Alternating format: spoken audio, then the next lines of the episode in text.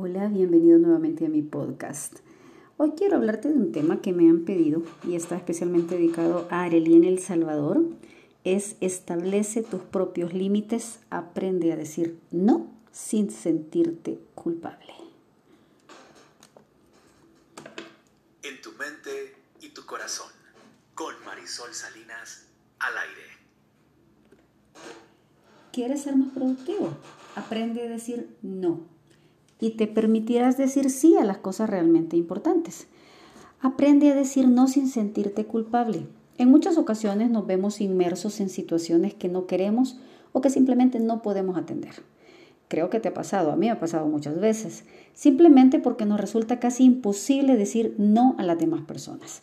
Aprender a decir que no es un ejercicio súper importante en la vida de cada individuo y es la manera de marcar los límites del respeto, de la autenticidad, de la capacidad, del compromiso y de lo que quieres, pero sobre todo de lo que no quieres. Nadie ha dicho que sea fácil y cuando deseas emprender y ser productivo, la cosa se pone un poco más complicada, porque además de practicar el no en tu vida personal, también debes aplicarlo en tu empresa o en tu círculo laboral. Una frase muy famosa y de gran sentido decía, la diferencia entre personas exitosas y felices y personas muy exitosas es que las personas muy exitosas dicen no a casi todo. Y ojo, no te estoy hablando de un tema de rebeldía adolescente, por supuesto que no. Para Natalia Franco, una especialista en el área humana de psicología, saber decir no es una destreza que con asertividad constituyen las dos principales habilidades sociales. Decir no requiere de entrenamiento, sí, yo sé. Eso probablemente te asuste, pero muchas cosas en la vida hay que aprenderlas. No es una capacidad innata, puesto que no solo se trata de decir no, sino de saber cuándo y cómo hacerlo. De ahí se puede hablar de las técnicas para decir no y de aprender a decir no como parte fundamental del aprendizaje en las habilidades sociales avanzadas. Pero, ¿de qué sirve tener habilidades sociales avanzadas si no sabes poner límites? ¿Por qué cuesta tanto decir no a los demás? Quiero que lo pienses.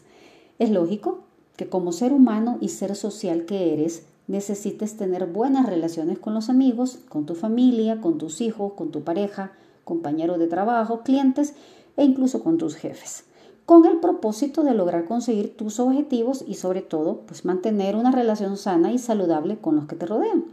Sin embargo, en este esfuerzo por mantener el buen ambiente con los demás, acabas cediendo a los deseos de otros, sintiendo impotencia, insatisfacción e infelicidad por lo que realmente tú estás anhelando. Por eso aprende a decir no. Decir que no es una habilidad que nos da facilidad de establecer límites personales. Al ser una habilidad, se trata de un comportamiento aprendido y que está determinado por las características de nuestra personalidad.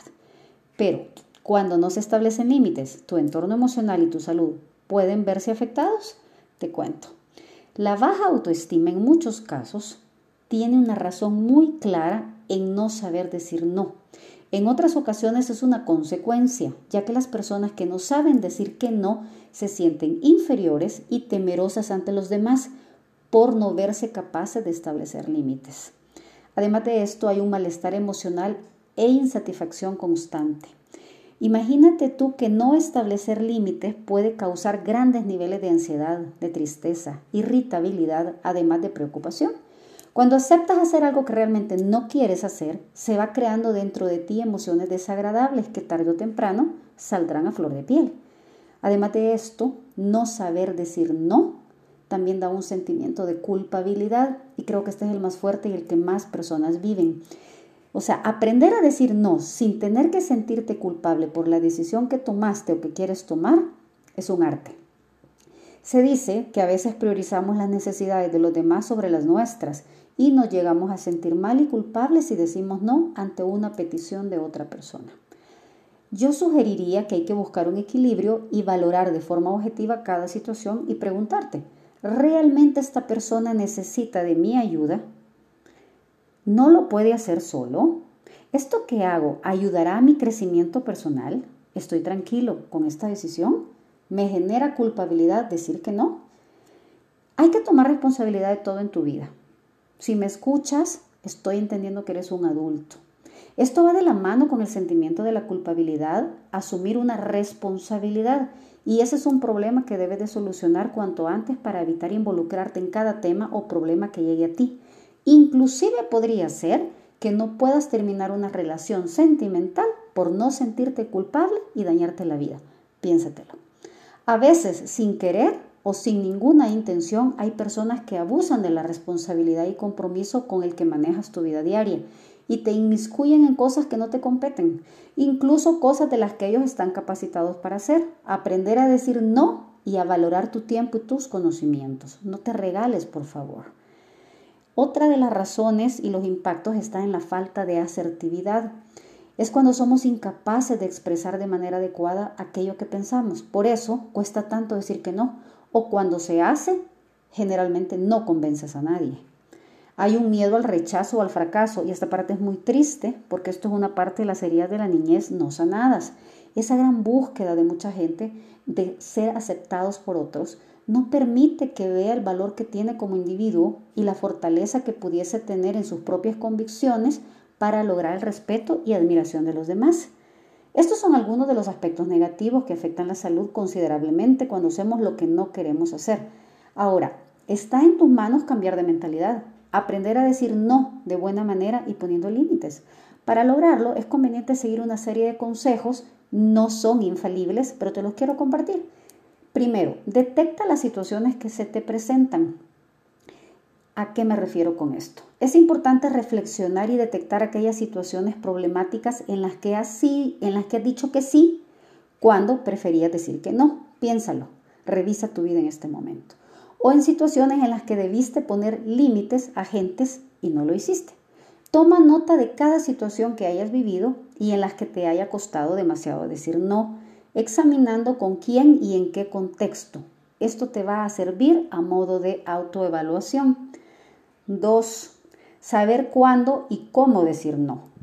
Cuando decir no es algo que tendrás claro en el momento en que sabes exactamente cuáles son tus prioridades y tus objetivos. Ojo a esto. Cómo decir no va a depender mucho de la capacidad que tienes para ser asertivo, con sentido común, con sensibilidad y sinceridad contigo mismo primero. Lo importante es que logres sentirte sin culpa y en control de tu decisión.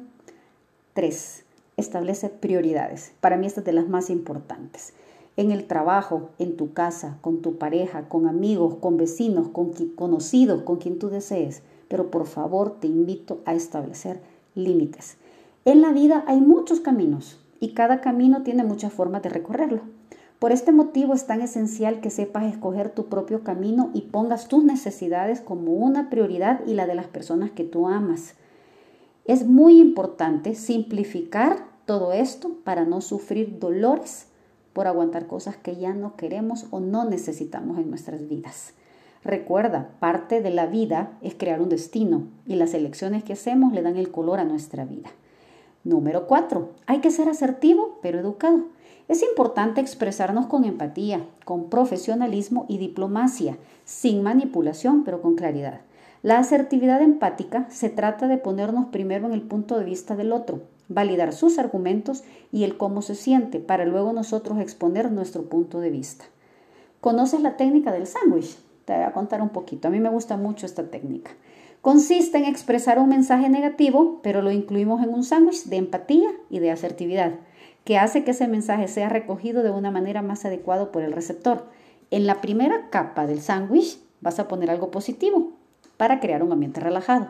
El relleno será decir no, sin crítica y sin que te rueguen.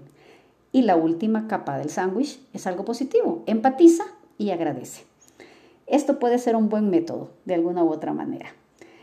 Para mí es una de las técnicas favoritas porque me parece que aprender a decir no de alguna manera en el fondo transmite al otro cuál es nuestro valor como persona. Si tú quieres quedarte en tu casa viendo televisión y alguien te llama para un favor y tú no tienes ganas, piensa, esta persona podría buscar a otra, ¿por qué me busca a mí? Soy un plato de segunda mesa y date, date tu valor. Hay una gran diferencia entre complacer a la gente y ayudarla. Ser generoso y ser atento no reside en decir que sí a todo lo que se te pide y tampoco todo el tiempo. De hecho, las personas que todo el tiempo están disponibles no son respetadas por el resto de la gente.